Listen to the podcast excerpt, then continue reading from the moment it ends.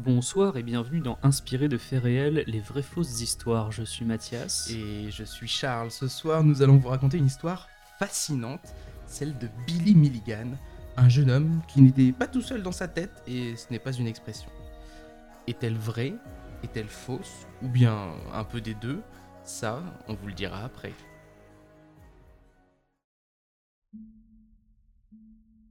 William Stanley Milligan, que l'on connaîtra plus tard sous le nom de Billy Milligan, naît le 14 février 1955 à Miami Beach, sous le soleil de Floride. C'est à peu près le seul rayon de lumière qu'il y aura dans sa vie. Lorsqu'il vient au monde, ses parents sont déjà séparés.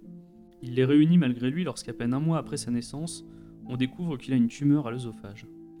Sauvé par les médecins, Billy passe ses quatre premières années dans une famille pauvre et dysfonctionnelle, entre une mère à l'ouest et un père souvent absent, alcoolique, dépressif et accro au jeu. En 1958, son père tente de suicider en ingérant des somnifères et du whisky, mais il échoue. Quelques mois plus tard, le 18 janvier 1959, il réussit son coup en s'intoxiquant en monoxyde de carbone. Ruiné, seul, avec trois enfants à sa charge, Dorothy, la mère de Billy, décide de quitter Miami et de retourner dans l'Ohio, où vit toujours son ex-mari. À peine revenue à Lancaster, dans l'Ohio, Dorothy épouse de nouveau son premier mari. Mais leur relation ne dure pas. Un an plus tard, ils divorcent à nouveau. C'est à peu près à ce moment-là que démarrent les troubles dissociatifs de l'identité chez Billy. À l'âge de 5 ans, il a déjà plusieurs altères, dont une petite fille dyslexique de 3 ans prénommée Kristen et un garçon sourd du nom de Sean. Une identité facile à distinguer des autres, puisque Sean, 4 ans, avait pour habitude d'émettre des sons pour sentir les vibrations dans son crâne. À ce stade, Billy a trois identités distinctes. Il en aura, à la fin de sa vie, 24. Le 27 octobre 1963, alors que Billy a 8 ans, Dorothy épouse en seconde noces Chalmer Milligan, un immonde personnage qui abusera psychologiquement, physiquement et sexuellement de Billy pendant des années, causant un traumatisme profond et l'apparition de nouvelles identités. Il y a par exemple Danny, un garçon de 14 ans ayant deux phobies, les hommes et la terre. Selon un biographe de Billy Minigan, Danny serait apparu quand Chalmer l'a forcé à creuser sa propre tombe pour l'enterrer vivant. Lorsqu'il est brièvement interné, à l'âge de 15 ans dans un hôpital psychiatrique, les médecins n'identifient pas son trouble dissociatif de l'identité. Ils pensent avoir affaire à une névrose hystérique avec aspect passif-agressif. Les deux années qui suivent, Billy est régulièrement contrôlé par ses alters criminels. Il commet plusieurs crimes, comme des vols à main armée et des agressions. Lors de ces phases de lucidité, il tente parfois de mettre fin à ses jours pour, selon lui, ne pas faire de mal aux autres. Mais à chaque jour qui passe, la situation devient plus incontrôlable. En 1975, à 17 ans, Billy est arrêté pour avoir agressé, volé, séquestré et violé deux prostituées.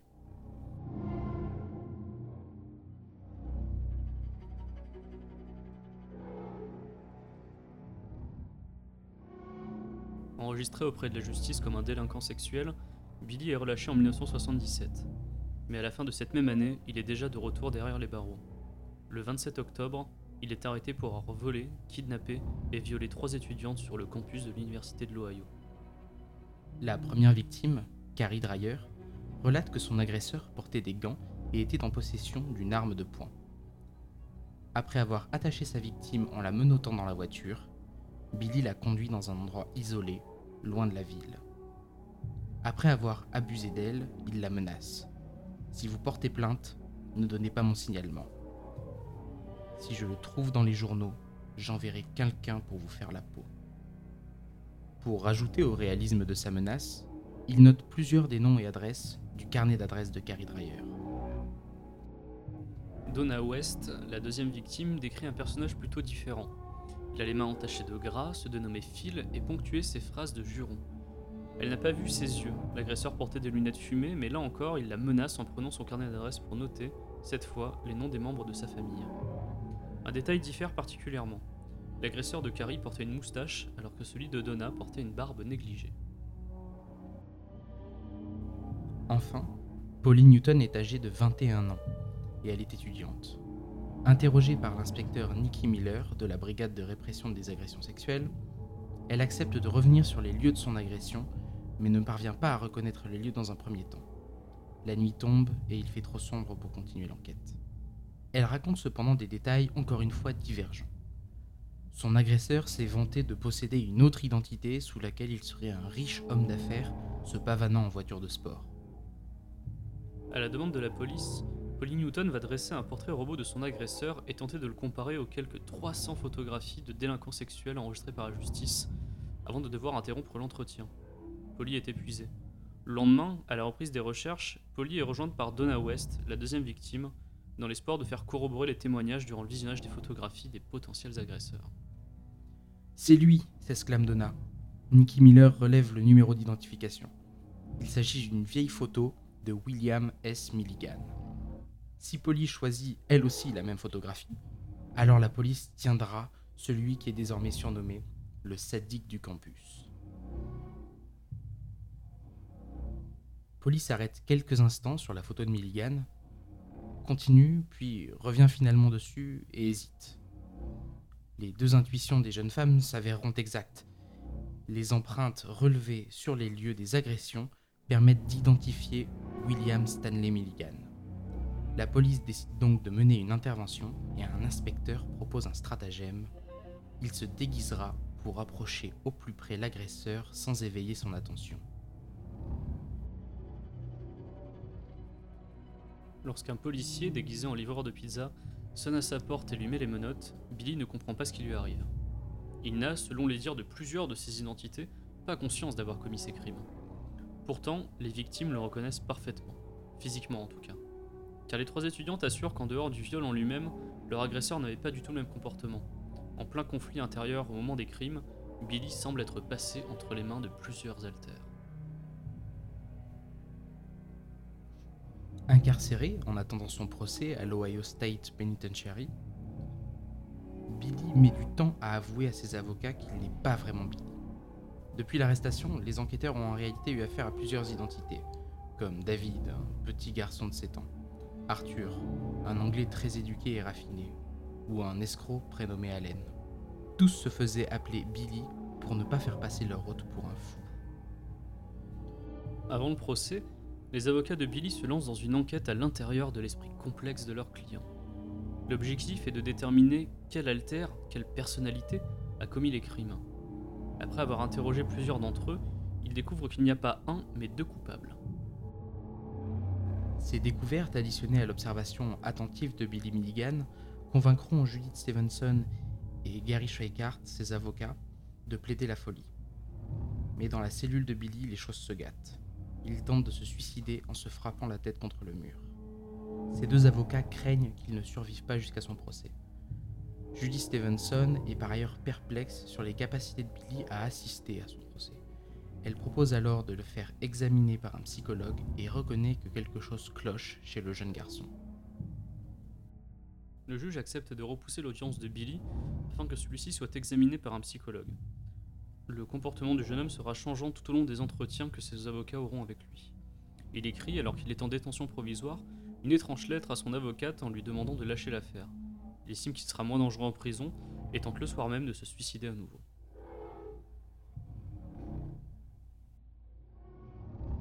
Le 31 janvier 1978, Dorothy Turner, psychologue désignée par le procureur pour les besoins de l'enquête, rencontre Billy pour la première fois. Rapidement, elle comprend que le détenu vit une situation compliquée. Il évoque rapidement plusieurs noms pour parler de lui-même. Dorothy rentre dans son jeu. Elle demande à David, une des 24 personnalités, de parler à Billy, mais celui-ci refuse. La psychologue enchaîne ainsi les visites en prison et remarque les changements d'attitude de Billy. Finalement, au cours du mois de mars 1978, et après découverte des nombreuses personnalités qui cohabitent dans le corps de Billy, une dixième personnalité apparaît aux enquêteurs. Il s'agit d'Adalana, une jeune fille de 19 ans. Cette dixième personnalité explique ne pas pouvoir apparaître quand elle veut, et que seuls Arthur et Christine sont au courant de son existence. Adalana apparaît perturbée. Elle dit s'en vouloir pour ce qui est arrivé aux victimes et passe aux aveux c'est elle qui aurait commis les viols sur les trois étudiantes. Fin 1978, la justice décide d'envoyer Billy Milligan en hôpital psychiatrique pour une durée indéterminée. Durant dix ans, Billy ira d'hôpitaux en hôpitaux, où les psychiatres découvriront peu à peu ses 23 personnalités. Une dizaine d'entre elles étaient connues avant sa condamnation. Celles dont nous avons parlé, mais aussi d'autres comme Tommy, un pro de l'évasion aussi habile qu'Houdini. Mais il y avait aussi les indésirables, tenus à l'écart par les dix personnalités les plus sociables de Billy. Voici comment les alters de Billy fonctionnaient. Arthur, l'anglais, et Ragen, le yougoslave, décidaient de qui avait le droit ou non d'aller dans la lumière, c'est-à-dire de prendre possession du corps de Billy. 13 alters n'avaient pas le droit d'y aller. Parmi eux, il y avait notamment l'enfant sourd, Sean. Il y avait aussi Phil, un bandit originaire de Brooklyn, le criminel Kevin, le voleur Samuel, ou encore un agaçant snob new-yorkais prénommé Martin. Plus surprenant, il y avait également Mark, considéré comme un zombie parce qu'il avançait en mode automatique sans jamais réfléchir. Et Timothy, un fleuriste gay qui a un temps habité Billy avant de partir faire sa vie avec un homme dans son propre monde. Durant de ces nombreux passages en HP, Billy et ses 22 alters ont créé, avec l'aide des psychiatres, une 24e personnalité qui réunissait toutes les autres, le maestro. Le maestro était extrêmement brillant et disposait des facultés et des souvenirs des 23 identités de Billy. Malheureusement, c'était sans doute un peu trop, elle a fini par disparaître. Billy Milligan a finalement été libéré en 1988, après 10 ans de traitement. Il n'a, selon son casier judiciaire, jamais eu de problème avec la justice par la suite. Il s'est éteint le 12 décembre 2014, emporté par un cancer.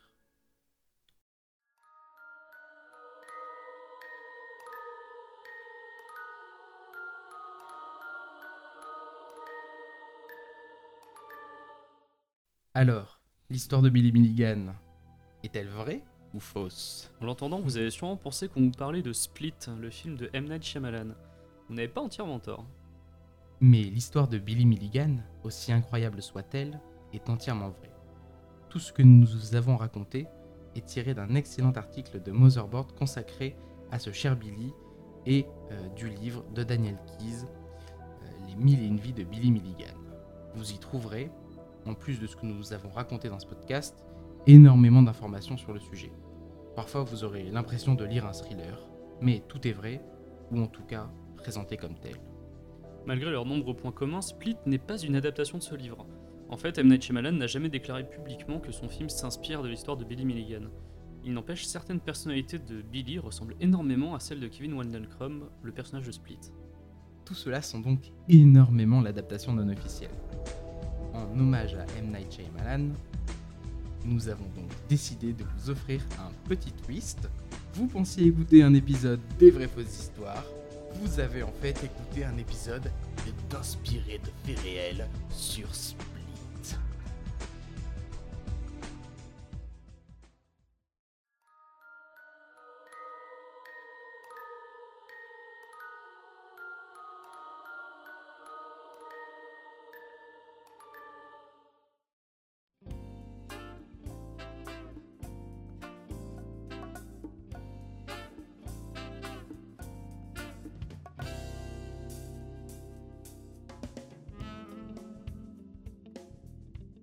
Alors, petit disclaimer, puisque on vous annonce que on va vous spoiler à mort Split. D'habitude, on l'annonce pas au début, parce qu'on se dit que souvent c'est des vieux films, que vous les avez potentiellement déjà vus, et que si vous les avez pas déjà vus et que vous faites spoiler, ben c'est bien fait pour vous. Et La violence de ce truc. il fallait les voir avant. Non, mais, mais sans rigoler, euh, pour, pour de vrai, on va spoiler un, un film qui du coup est encore au cinéma au moment où on enregistre. Donc il est encore temps de fuir, si Donc vous voilà, hein. c'est ça. C'est-à-dire que maintenant, euh, si vous voulez pas euh, spoil, vous spoiler Split, euh, vous pouvez, vous pouvez arrêter. Après, en sachant que euh, voilà, on va, on va en parler, hein, mais euh, pas obligé d'aller le voir au cinéma. hein. C'est notre avis. C'est notre avis. On va, on va- Exactement. on va dire que c'est notre avis. Ouais, beaucoup d'avis positifs sur ce film. Exactement. De toute façon, ce podcast, ce n'est que nos avis. hein. Que nos avis. Et d'ailleurs, notre avis, euh, euh, comme vous l'aurez deviné, est, est négatif.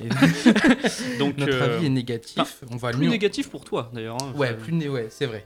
Plus négatif pour moi. On va euh, bon, on, va, je pense qu'on va commencer tout de suite par, par la partie qui fâche. ou par la partie qui Par la fâche partie qui fâche. Je te, je te laisse me dire d'abord, toi, qu'est-ce qui t'a déplu profondément Ce qui m'a déplu profondément. Beaucoup de choses. Beaucoup de choses, tu, le, tu vois sur la liste. Ouais, on a fait une liste de ce qu'on aimait. Enfin, On a fait des pros and cons, comme disent Mhm. les, les Américains. Et il y a beaucoup plus de, de, de cons que, que de pros. Hein. Ouais, ouais, ouais. Ben, le pire, j'ai trouvé peut-être. Ah, Il y, a- y a beaucoup de choses qui s'entremêlent que, que j'ai pas aimé.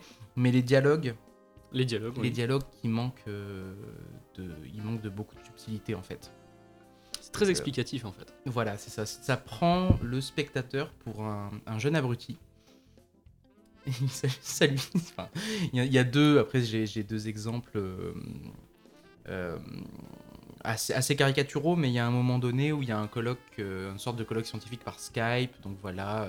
on vous a pas fait la présentation de, Split. Et donc, comme, on, vous l'a dit rapidement, ça reprend l'histoire de Billy Milligan, sauf que ça l'adapte à aujourd'hui. Dire c'est ça voilà ça se passe aujourd'hui d'où le Skype donc du coup, ce, ce personnage donc, qui est interprété par James McAvoy est suivi par une psy, Mm. une psychiatre, euh, qui est donc spécialiste, euh, spécialiste dans les troubles dissociatifs de l'identité, ce dont il souffre. hein. Et donc voilà, tu, je pense que tu allais parler de ce colloque scientifique par Skype Voilà, où elle, euh, où où elle fait- parle de sa théorie en fait. voilà elle parle de sa théorie théorie qui est, qui est, as- qui est apparemment tellement novatrice que la communauté scientifique ne, ne l'accepte pas Elle n'est pas prête. et euh, voilà alors déjà je pense qu'ils ont il, faut, il aurait fallu que l'équipe de film assiste à un vrai colloque scientifique pour voir comment ça se passe parce que là c'était assez surréaliste au final c'était plus une conférence euh, une, petite- une petite réunion et, euh, et elle dit littéralement que euh, ça y est, est-ce que sa, découverte là sur les, les troubles dissociatifs de, de- de la personnalité, c'est euh, L'identité, ouais. de l'identité, c'est ça y est, on a, on a peut-être trouvé la clé qui va nous permettre d'accéder à toutes nos capacités. Rien que ça. Un truc à la Luc Besson euh, Voilà. total en mode tu vas accéder à l'intégralité de ton cerveau. Pas pensé à ça, mais c'est un peu l'idée. C'est en effet l'idée qu'il y a derrière ça. Et bon, voilà, ça c'est voilà, un peu, un peu ridicule, c'est un peu abusé. C'est absolument pas nécessaire pour euh, pour rajouter. Enfin, ça veut rajouter artificiellement de l'enjeu dans le film. Mais en fait, Or, je- on s'en fout. Je pense que c'est surtout euh, pour euh, un, un indice vers la fin, en fait, vers la fin du film. Donc on va commencer Oui, direct oui, par oui, spoiler. Alors c'est une suite non officielle à Incassable. Mm. Donc euh, voilà, c'est Bah, voilà direct. Donc euh, en fait, on, pendant tout le film, on te fait penser que c'est un thriller psychologique, mais en fait, on va partir sur un délire plus fantastique à la fin. Mm. C'est-à-dire que la fameuse 24e personnalité qui va se réveiller, c'est la bête. La bête, c'est quoi? Ça transforme Ouais. en gros euh, ce Kevin Wendell Crumb, euh, joué par James McAvoy, en super vilain. Mm. En En, vilain, genre vraiment très fort, genre un peu un X-Men presque. Voilà, un mec, si tu lui fous des bastos dans la gueule, il crève pas. Enfin voilà, on, c'est, la bête. Ouais.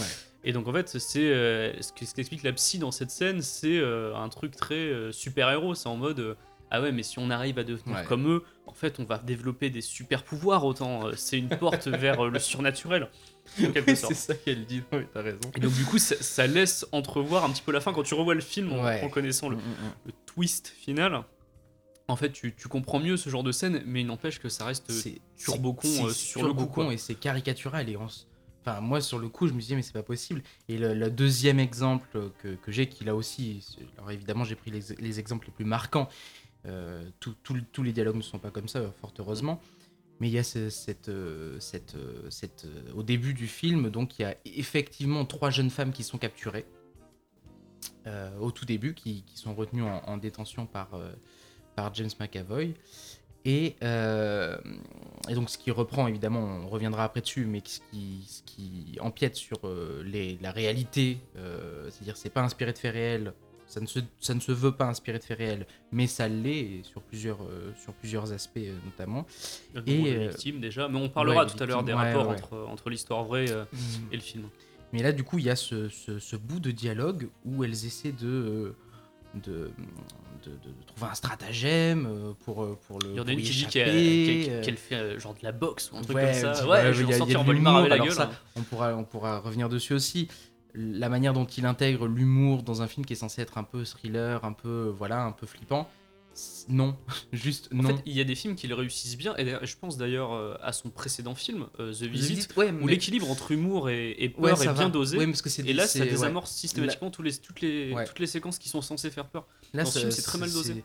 Et genre, à un moment donné, elle dit littéralement, euh, dire, euh, voilà, on, on va pas faire dans le compliqué, on va pas essayer de de- d'élaborer un stratagème. Elle fait, il y a une des trois qui dit, euh, qui dit, euh, qui dit à une des autres, elle dit, ah mais on devrait suivre son avis à elle parce que tu sais, elle, elle est vachement intelligente.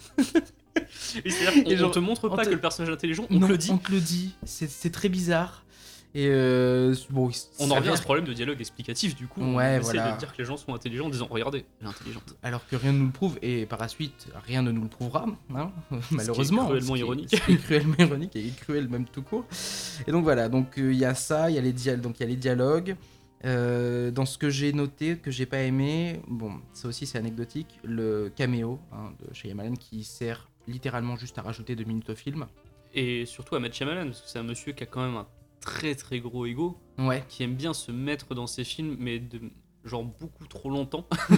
là c'est Là, la scène, la euh, tu scène te ce qu'il vient a foutre là. zéro intérêt scénaristique. Ça n'approfondit la- la psychologie d'aucun personnage.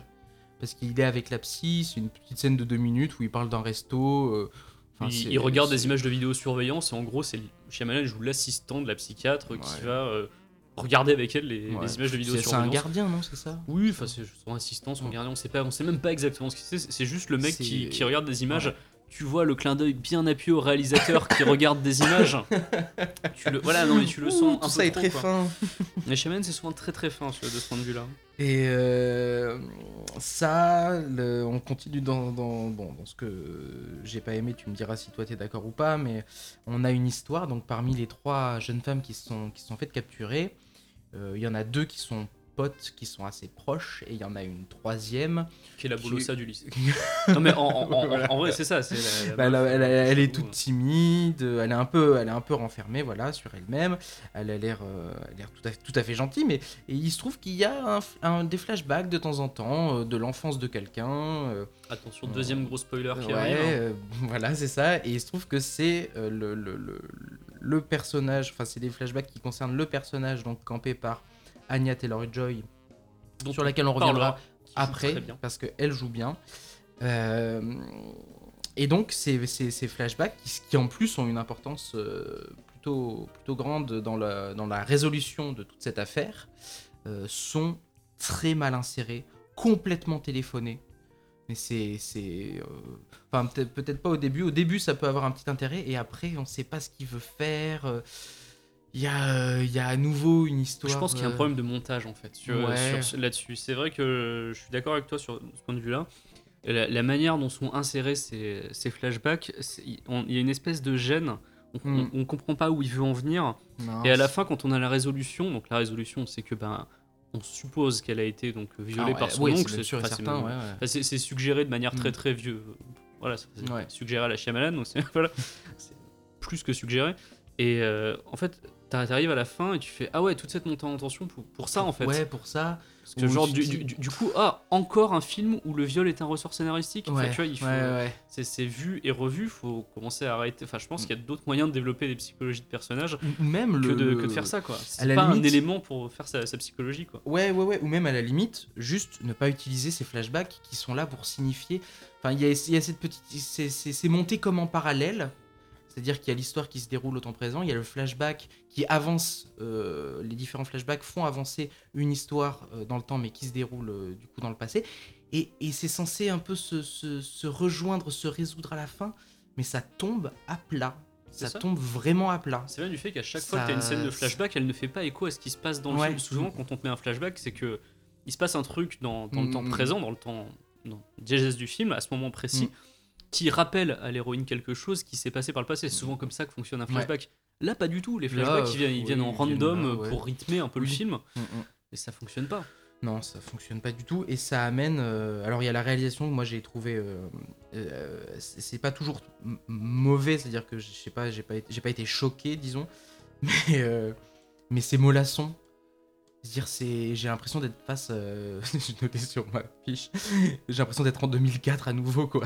Oui, mais C'est c'est c'est vieux, c'est c'est je sais pas, c'est c'est c'est c'est- à c'est que- mais classique. mais en fait, ouais, tu sens que Shyamalan veut revenir à ce qui a fait son succès au début de sa carrière. Ouais ouais. Donc, euh, c'est-à-dire que Sauf là, qu'il il s'est fait passé une, suite non officielle à Incassable. Du coup, il reprend un petit peu ces tics de réalisation anciens qui n'ont, bon, alors, en étaient un tout petit peu débarrassés Mm. par la suite, mais bon, voilà, Shyamalan, c'est quelqu'un qui a des qui utilise euh, comme ça des, des codes de cinéma assez marqués. On peut parler d'auteur pour Shyamalan. Et là, en fait, euh, moi, je, on voit que ça et c'est assez. Ouais, c'est vrai que c'est ça. Je suis d'accord avec toi, c'est assez lent. C'est c'est lent, c'est lourd. Et alors, il y a un truc plus général, mais là, pour le coup, c'est vraiment mon, mon- mon avis perso. Euh, c'est le, le, pro- le propos. Au final, à la fin du film, je me suis dit, putain, le propos est super douteux. Ouais, je suis d'accord. Il est, il, est, il est très douteux parce que au final, donc là, on vous révèle euh, vraiment toute l'intrigue euh, de. On vous avait dit que vous pouviez partir avant. Ouais, voilà. On vous révèle tout. il est très douteux parce qu'en fait, euh, donc là, sur les trois jeunes femmes qui sont séquestrées, il y en a une qui a été violée, les deux autres non. Et la bête, donc la bête qui est la 24e personnalité euh, de, non, pas Billy Milligan, mais De Wendell Crumb. de Wendell Crumb, va du coup défoncer les deux nanas qui n'ont pas été violées. Il, il va les éventrer et les bouffer. Ah oui, rappelons d'ailleurs qu'avant, euh, il les a foutus euh, en, en sous-vêtements, pour une random, raison euh, juste totalement inconnue. déshabille-toi, Oh, ok, voilà. Et, euh, et en fait, il ne va pas, au final, il ne va pas dévorer la troisième, donc celle qui est un peu, celle qui, celle qui est un peu plus timide. Qui est joué par Anya Taylor-Joy. Ouais. Et il ne va pas la, il ne va pas la tuer parce que euh, elle a donc euh, elle a souffert, elle a souffert, elle a vécu des trucs traumatisants, donc elle est pure aux yeux de la bête. Donc il ne va pas la donc il y a un truc extrêmement bizarre où euh, ok c'est très bizarre le fait qu'on s'attache à au personnage de Anya Taylor Joy parce que c'est un peu l'héroïne du film aussi euh, elle, est plus, elle est plus importante, mine de rien, que, que, que ses deux amies. Et que euh, finalement, en contraste, comme ça, en miroir, elle ne se fasse pas tuer parce que euh, elle est pure et du coup, les autres qui n'ont rien vécu, qui n'ont pas souffert, méritent de mourir. Je sais pas, j'étais mal à l'aise avec ça. Euh, Non, puis ça- c'est- ça- moi, ça, ça me ramène un petit peu à ces morales douteuses de films des années 80. C'est que euh, les filles euh, canon et populaires, elles Ouais. sont forcément bêtes parce qu'on les présente un petit peu comme des personnes un peu. ouais, bêtes elles dans sont- le oui, c'est ça. Elles ont des vrai, dialogues qui sont, extrêmement creux Ouais. entre elles. On, on te les voilà, j'ai l'impression de revenir à ce film où en fait, ouais, alors, en fait, c'est des jolies filles, on les met en petite tenue, elles vont se faire massacrer juste parce que c'est des jolies filles. Ouais. C'est Alors que la meuf, que j'aime pas ouais, du tout. c'est ça, alors, que, la meuf un, la peu, meuf un peu bizarre qui a peu, souffert, voilà. euh, voilà. Euh, elle, elle, elle, elle réfléchit, elle. ça. elle, elle réfléchit. Et donc, du coup, ouais, euh, pro- propos qui m'a un peu dérangé. Et, euh, et du coup, tu l'as dit tout à l'heure, en effet, elles sont en sous-vêtements pendant la moitié du film pour Pourquoi zéro raison. Pour littéralement zéro raison. Et ça, euh, bah, bah, voilà. C'est pour ça que je me demande si c'est de- pas un hommage raté peut-être euh, à ces Scream Queens des années 80 Peut-être. qui couraient un petit peu. Je ne sais pas. Mais en tout cas, bon, on n'a plus très envie de voir ça en 2017, je Non, pense. non, ouais. Il y a un point négatif que t'as pas encore abordé, qui moi m'a beaucoup dérangé. Ça concerne pas forcément le film, mais plus la campagne de pub qu'il y a eu autour. Ah, j'ai pas été. euh, j'ai pas trop vu. Ça J'ai vu que les petits. Bah, tu vois, t'avais la photo de James McAvoy et Ouais. marqué Kevin a 23 personnalités, la 24e va se réveiller. Mm. On a tout fait le truc en mode ouais, c'est incroyable, super performance d'acteur de James McAvoy qui va jouer 24 personnalités, tout ça. Et tu regardes le film, et en fait, oui. j'ai compté, il y en a 8, Mm. dont euh, On en je sais voit pas, 3 ou huit. 4 que tu vois très très peu. Mm. Ça tourne toujours autour des mêmes euh, en fait dans le, dans le film. Donc tu as ces- cette femme qui est jouée par James McAvoy, euh, qui est en quelque sorte Mm. la, la, la- la mère de, la- de maison en fait, Mm. euh, des, des autres, euh, des autres hôtes. T'as Dennis, donc lui c'est plus l'homme de main qui a des tocs. On voit donc le gamin qui, voilà, qui, qui nous rappelle d'ailleurs dans l'histoire vraie Ouais. David, Ouais, ouais. qui est vraiment quasiment le même.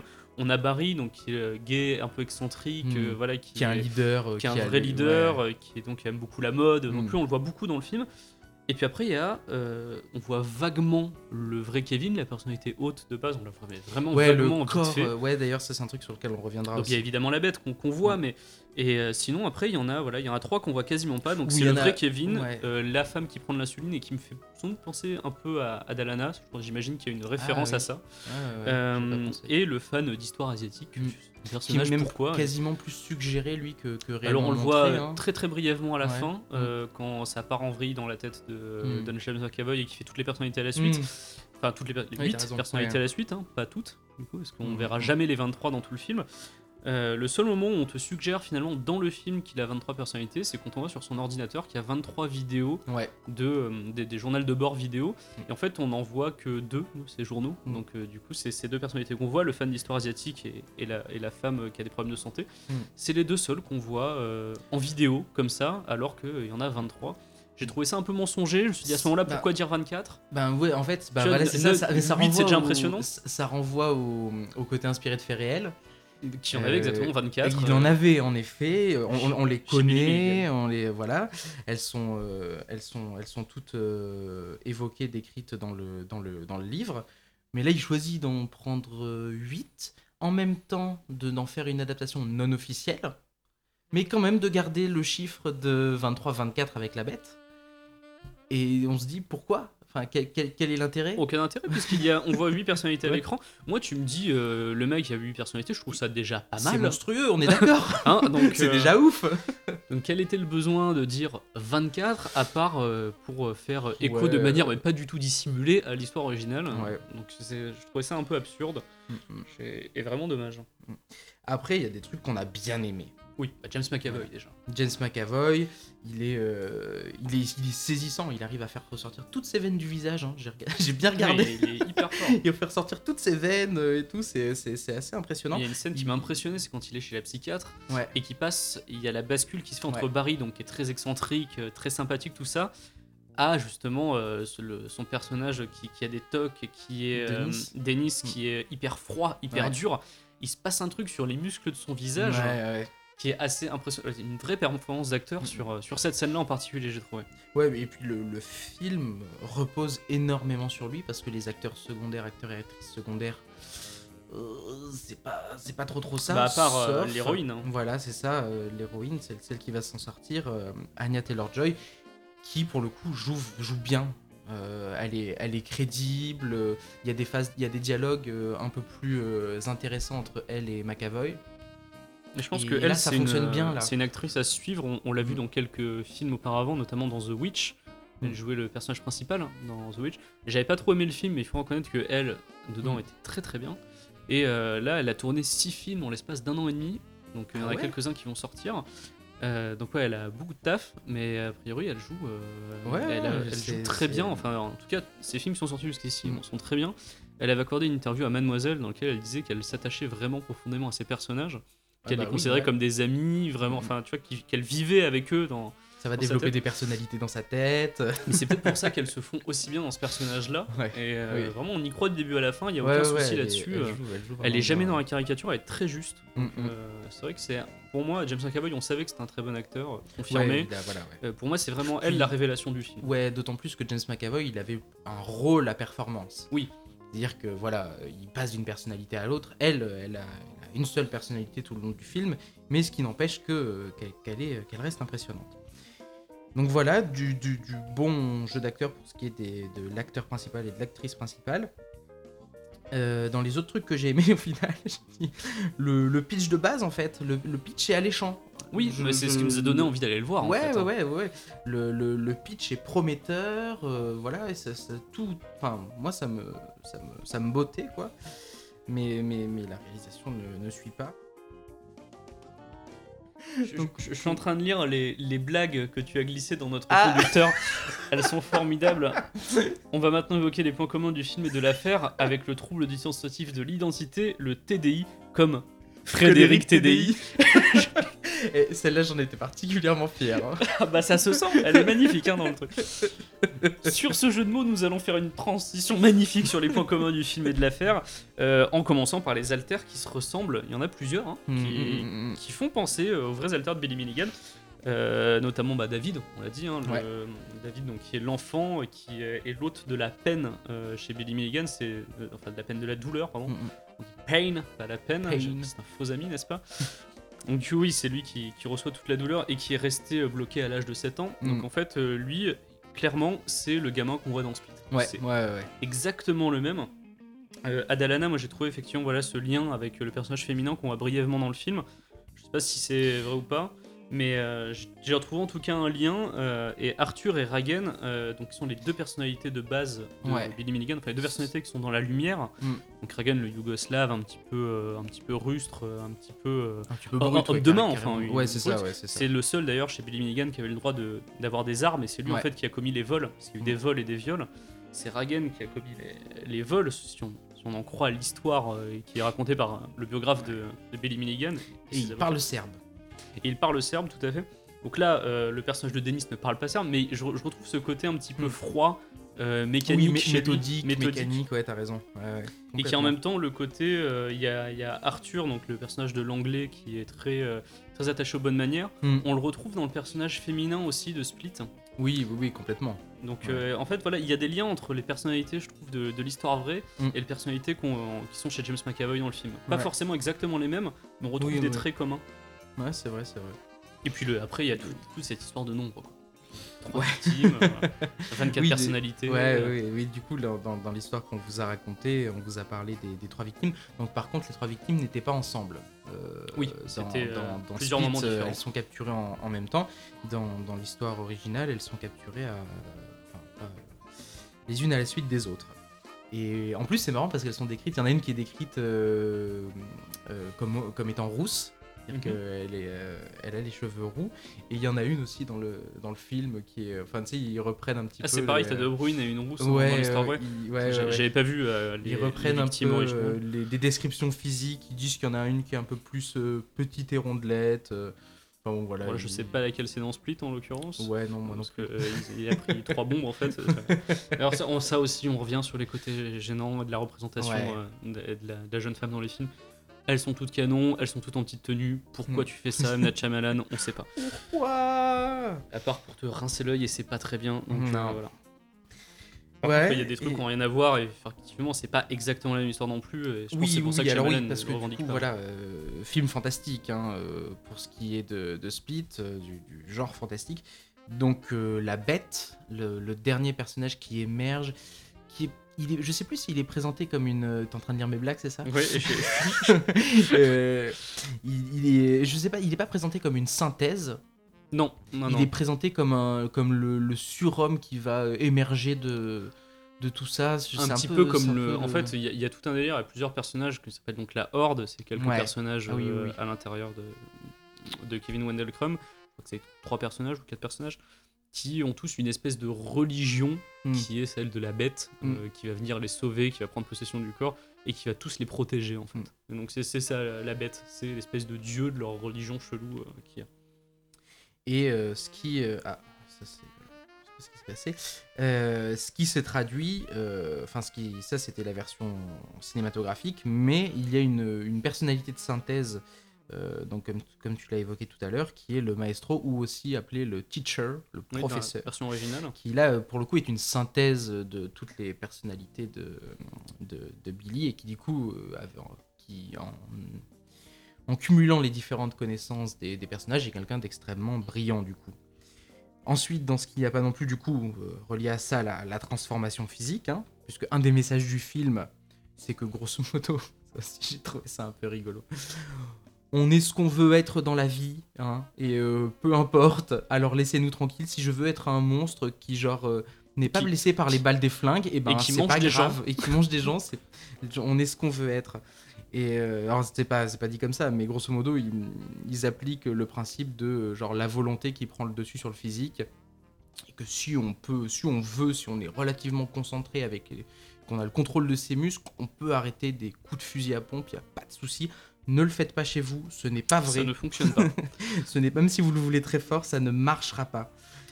Donc voilà, et puis du coup, ça, ça rejoint aussi le, le, le Core Billis qui est dans le documentaire, euh, donc Core C-O-R-E en, en anglais, Core. tu remarqueras mon super accent. Oui, je, je jugerai jamais sur ton accent anglais parce que le mien est pire. Et, euh, et en fait, ce, ce- ce Billy originel, euh, là, on, on ne le, on ne l'a qu'une fois en fait. On le voit brièvement à la on le, fin. oui, on le voit vrai. brièvement à la fin. Mais en fait, il y a une personnalité originelle derrière toutes, toutes ces personnalités créées, inventées. Et, euh, et ça, du coup, c'est un peu. euh, c'est pas que ça a rien à voir, mais c'est qu'il y a un traitement du truc qui est un peu étrange. C'est-à-dire qu'on pourrait le voir. euh, je sais pas, euh, le, le- la personne originelle derrière tout ça, on pourrait la voir de temps en temps, ou, euh, ou même qu'elle mène une vie tout simplement à côté euh, ça, sans je- avoir Ça, conscience c'est. ça. euh, mais- Je trouve pas que ce soit un truc qui n'a rien à voir avec l'histoire vraie, parce que pour le coup, dans l'histoire vraie, euh, le vrai Billy existe. C'est Ouais. juste que ces personnalités l'ont mis en sommeil Mm. après une tentative de suicide quand il avait 16 ans. Mm, mm. Euh, et il revient brièvement parce qu'en fait, à chaque fois, quand il est, euh, quand il est en prison et à l'hôpital psychiatrique, Oui. il, qu'il essaye de se suicider, Oui, mais c'est ça, il revient dans le. C'est- quand il alors revient. que dans le dans le film, euh, il revient pas. tu il vois. revient ouais, Il à, a- la fin a- et il essaye a 10 d'ailleurs de se suicider Ouais. en disant euh, allez chercher mon fusil, je vais, je vais Ouais, me tirer une balle. Sauf que là, ces autres personnalités reprennent le dessus et du coup l'empêchent de le faire quoi. Ouais. Notamment la bête qui revient bête. avec euh, le, le thème d'incassable qui commence à se mettre à la fin quand il pense à ses blessures. Oui. Donc voilà. Puisque oui, c'est, on le rappelle, voilà, le, le début, malheureusement, du M. Night Shyamalan Cinematic Universe. Qu'on a envie de voir ou pas, Pas. trop, je sais pas. En tout cas, marrant, euh, euh, pas, après Split, pas forcément. Pas forcément après Split. Alors après, Mais je, on- je sais qu'on n'a pas le même avis là-dessus, je vais quand même préciser que moi je trouve pas que Split soit un mauvais film en soi. Ouais. Trouve qu'il est en dessous des attentes qu'on avait. Ouais. Bon, toi, il est largement en dessous des Ouais, attentes que tu avais. Ouais, parce que en je fait, trouve que ça reste un honnête euh, thriller en- en- euh, en- qui, en qui tient vrai, debout quand euh, même. En vrai, j'avais un peu des attentes parce que le dernier film de Shaman que j'avais vu au cinéma, c'était Phénomène. Et Oui. Phénomène, c'est un des seuls films de mémoire où au milieu de la séance, je me suis dit, mais il faut que je me barre, je peux pas rester ici. Je me, c'est pas possible, je peux pas. Phénomène, celui avec les fougères? Avec les fougères? Avec les, enfin, les plantes, il y a Oui, c'est ça, c'est les plantes qui est. qui, est- oui, qui émettent euh, des spores euh, pour Oui, les ça. humains. Alors, ça se transforme à les plantes émettent des spores portés par le vent pour que les humains n'aient plus d'instinct de survie. À tout le monde se suicide. Ok.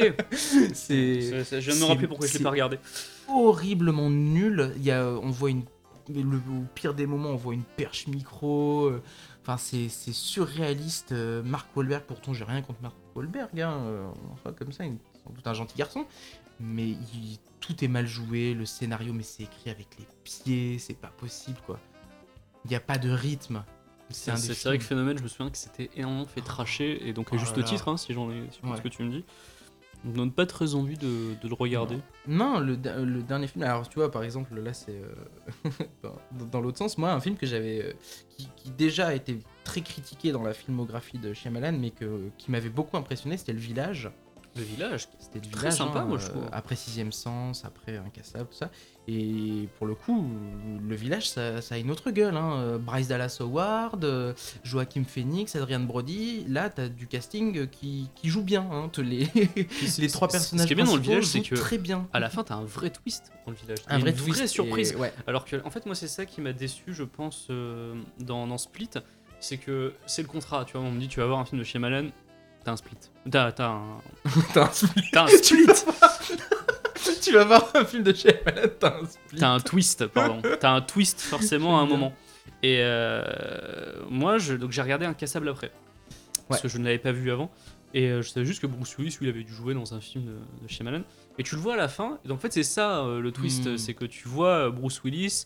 Il y a une référence à Incassable. Il y a le thème d'Incassable, donc que je connaissais pas. hein, je connaissais Mm. pas la musique d'Incassable. Et, euh, et donc, du coup, et là, t'es censé te dire Ah oui, en fait, c'était une suite à Incassable et c'est ça le twist. Sauf que moi, ce qui m'a extrêmement déçu, c'est que bah, si t'as pas vu Incassable, le twist, tu l'as pas. Alors, si t'as pas vu Incassable, le twist, tu l'as pas. Et puis, même, c'est d'une facilité.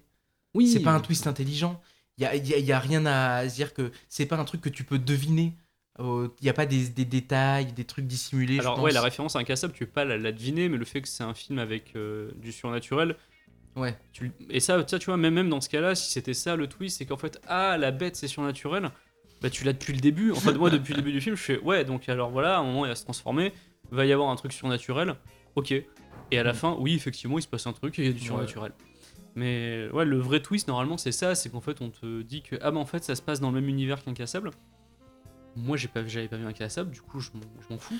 Ouais, puis même, non, puis même, je veux dire, c'est pas euh, dans, c'est c'est pas inclus, euh, c'est-à-dire que ça se passe, euh, sais pas comment dire, ça se passe à la fin, c'est pas un truc euh, dans le village, c'est le, c'est tout le scénario qui est reposé sur l'enfermement du village et qu'on se rend compte à la fin que c'est pas tout à fait ça, tu vois. Et euh, dans Sixième Sens aussi. De- de- dans I la plupart des films, people. j'ai trouvé Euh, que c'était pas très fort euh, Non, c'est facile. en twist.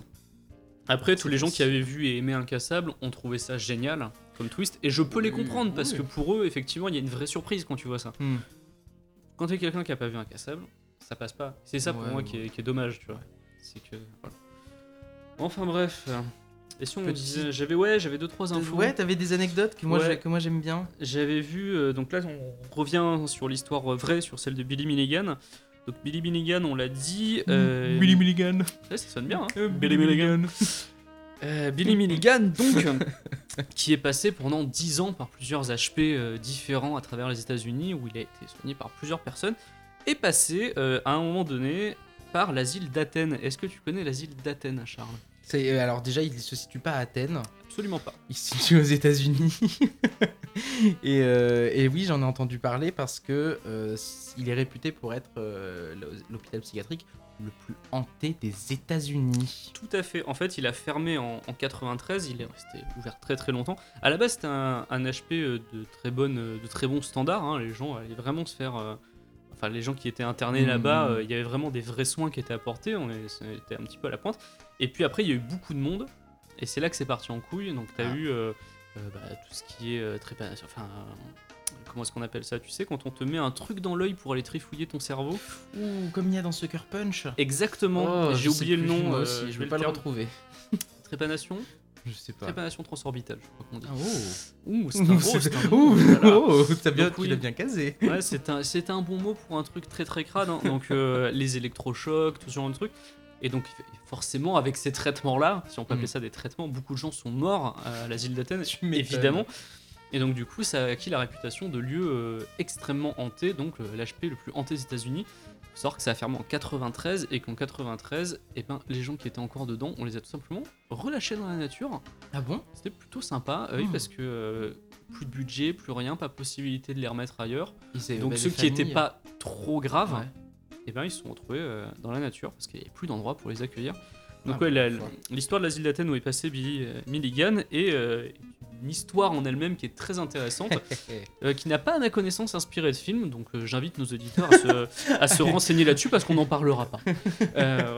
Ah, J'ai cru que t'allais leur inviter, à- les inviter à, à tourner un film. À tourner un film, eh, c'est- pourquoi pas? Pourquoi pas? J'aimerais bien voir ça. J'aimerais bien, ça pourrait être cool. En tout cas, il y a vraiment matière parce qu'il y a des dizaines de légendes enfin, ouais, sur Hmm.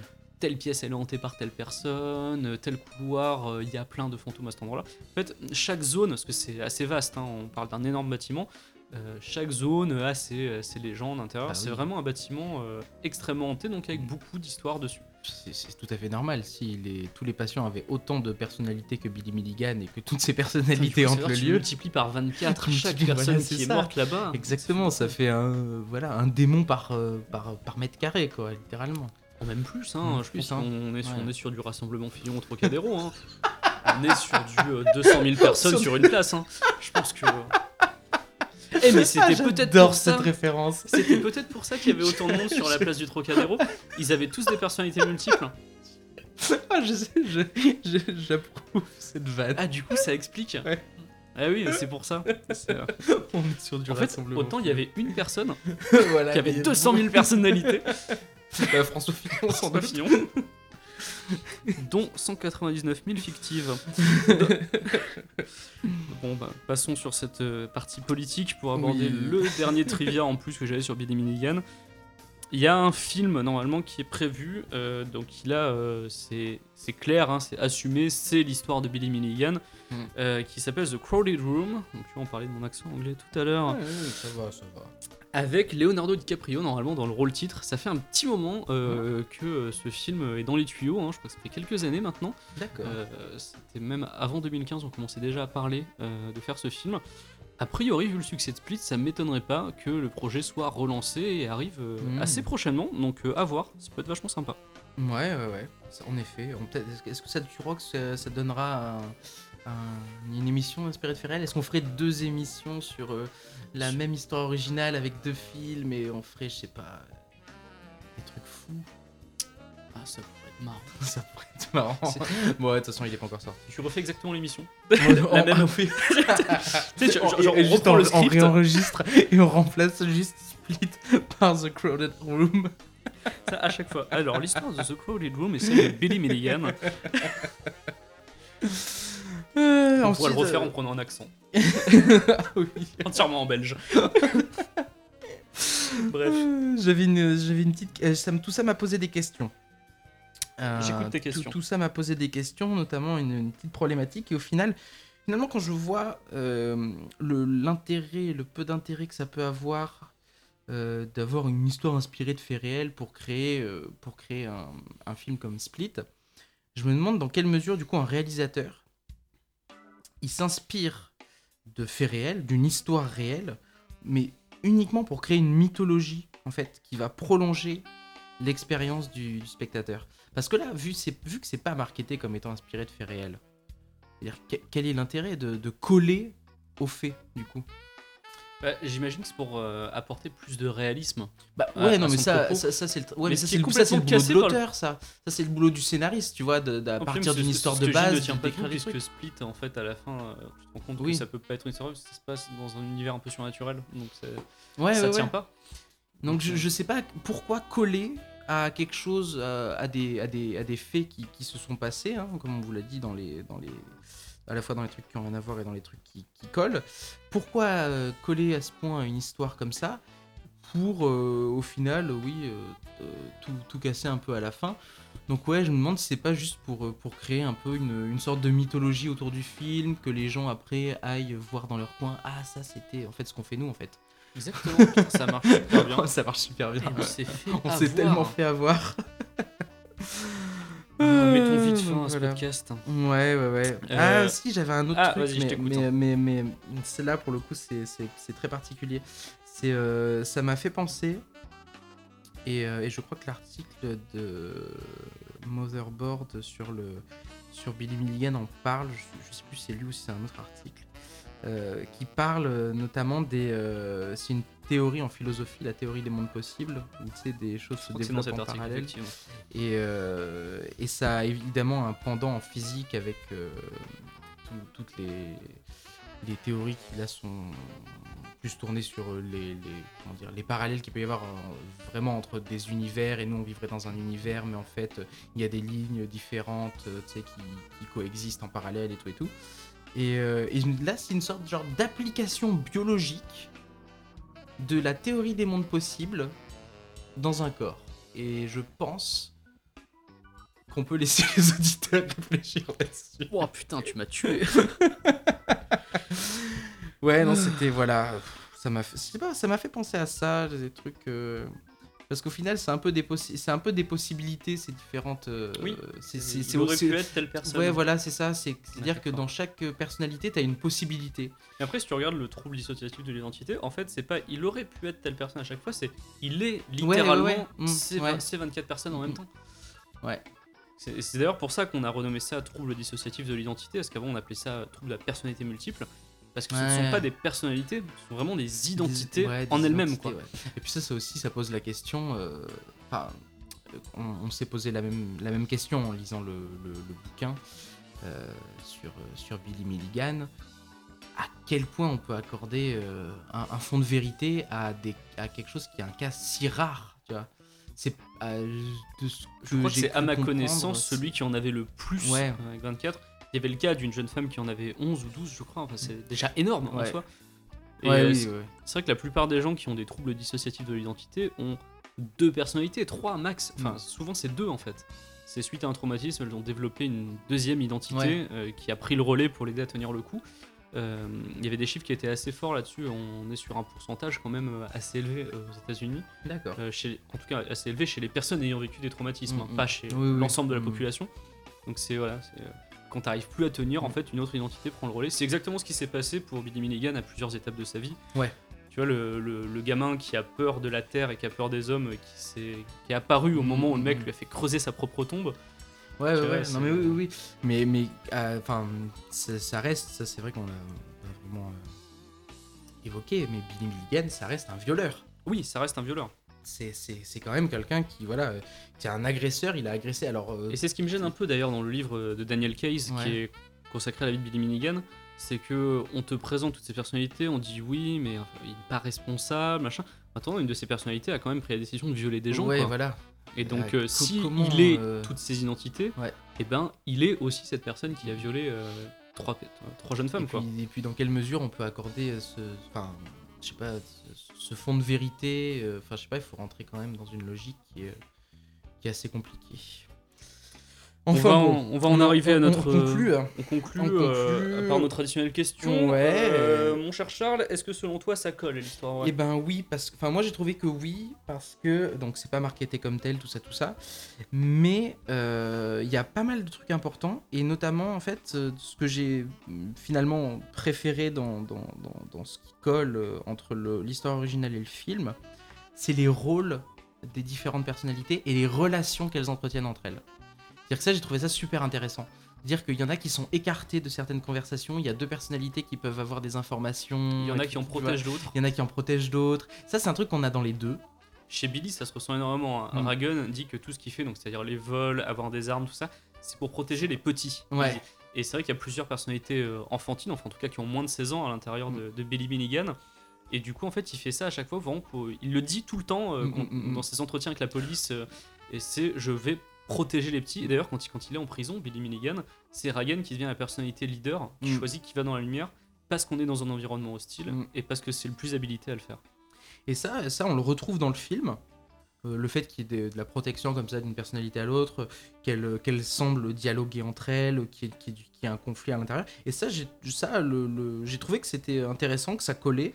euh, D'autant que bon, il y a le même nombre de, de personnalités. L'enlèvement des trois étudiantes, qui même s'il est euh, simultané dans un cas et, euh, et pas dans la suite et pas dans l'autre, euh, ben ça reste quand même voilà trois étudiantes. Évidemment, il n'y a pas viol dans dans, dans Split, hein, parce que ça aussi c'est une des raisons pour lesquelles c'est- l'ad- l'adaptation est compliquée. Ça peut pas être enfin c'est difficile à marketer comme étant inspiré de faits réels aussi.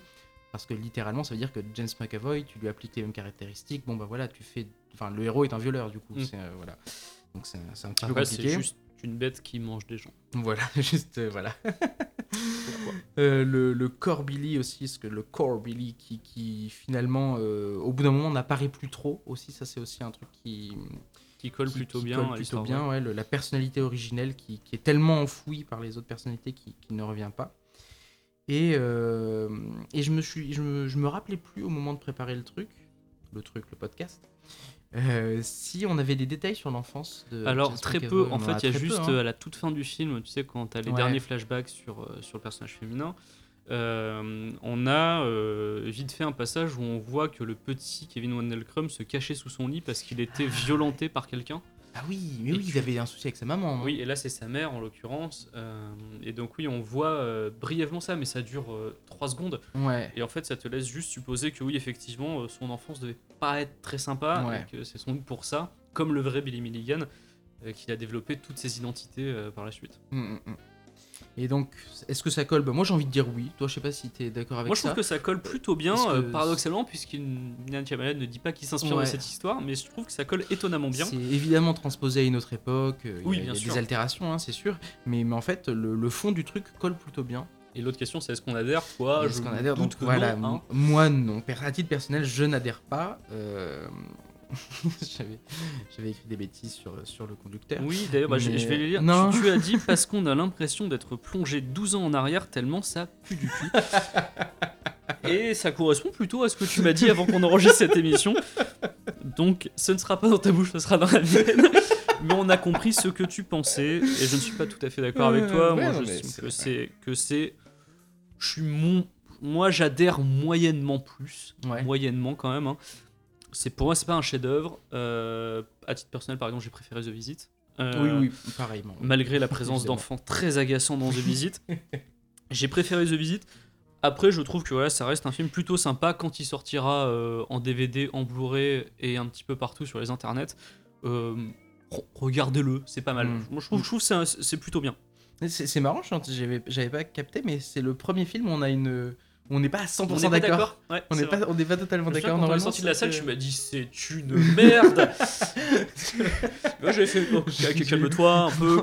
J'étais- tellement choqué.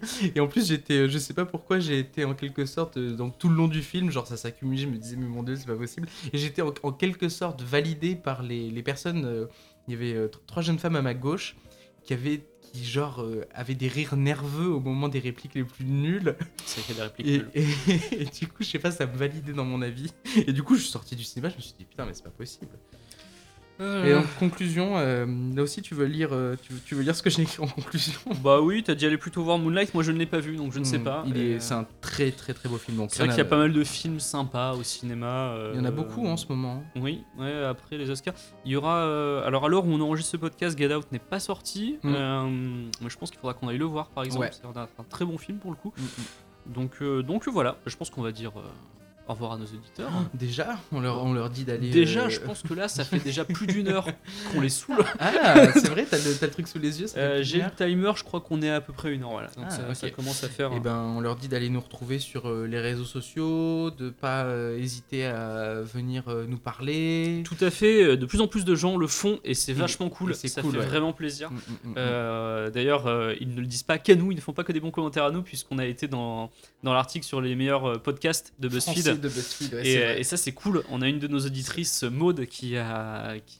qui nous a encensé et ça fait vraiment plaisir. quand- On devrait lui envoyer des goodies. Oui, et on devrait, effectivement. Un, un ou deux Un- goodies qu'on a, goodies, parce qu'on n'a pas vraiment des goodies en fait. ouais.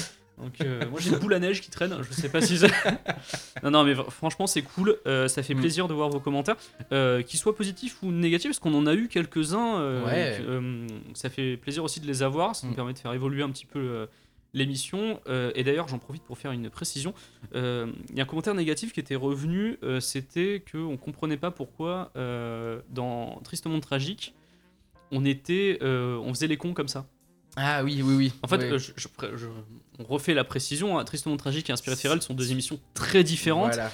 On n'est vraiment pas dans le même délire. Euh, Tristement Tragique, pour nous, c'est vraiment une cour de récré où on raconte vraiment des choses euh, plutôt marrantes, en détente totale. Ah oui, on est- Donc, ouais. euh, on n'est pas du On- tout on dans le même ton que, pas, que euh, Inspiré de ouais, hein. ouais. Là, là, là, on, voilà, il y a une première partie qui est écrite, voilà, une deuxième sur laquelle on, bosse un peu, qui est plus en discussion, mais ça n'a rien à voir. Et vous pouvez totalement écouter l'un sans écouter l'autre. Voilà, tout à fait. C'est ce que je conseille aux gens. C'est vrai que les deux émissions sont faut- tellement différentes ouais. que je comprends qu'on puisse ne pas aimer les deux. Ah oui, Hein, oui, euh, oui. Donc voilà, c'était juste une précision au cas où. euh, voilà. Donc voilà, euh, donc euh, les commentaires, comme on le dit, ça nous fait plaisir de les recevoir. Donc vous pouvez nous les laisser sur Facebook, Mhm. sur la page Inspiré de réels, ou sur Twitter. at IFR Podcast. Voilà, et aussi voilà sur SoundCloud, on peut laisser des commentaires sur Mhm. SoundCloud, donc c'est cool. À l'heure actuelle, nous en avons un. donc Mais non, il y en a eu plus que ça. Euh, J'en ai vu au moins plusieurs. J'en ai vu au moins plusieurs. Au moins plusieurs. Oui, c'est vrai, il y en a deux. Non, ouais, euh, la dernière fois que j'ai regardé, il y en avait deux. C'était un d'une euh, personne qui s'appelle Cassandra qui nous a laissé un adorable Ouais. commentaire. Et euh, le deuxième, c'était nous qui avons répondu, c'est gentil. Donc, du coup, ça, il en a eu plusieurs. Et sur, sur iTunes, iTunes, sur iTunes, n'hésitez pas à laisser 5 étoiles sur iTunes, c'est très important, on s'en est rendu compte. 3 ou 4, mais pas en dessous de 3. Euh, oui, donc voilà, laissez-nous des commentaires sur iTunes. En attendant, nous, on vous dit euh, à la prochaine. Bientôt, euh, À bientôt. bientôt. Et comme d'hab, on vous fait de gros bisous. Allez voir des films et gros bisous. Bisous, bisous.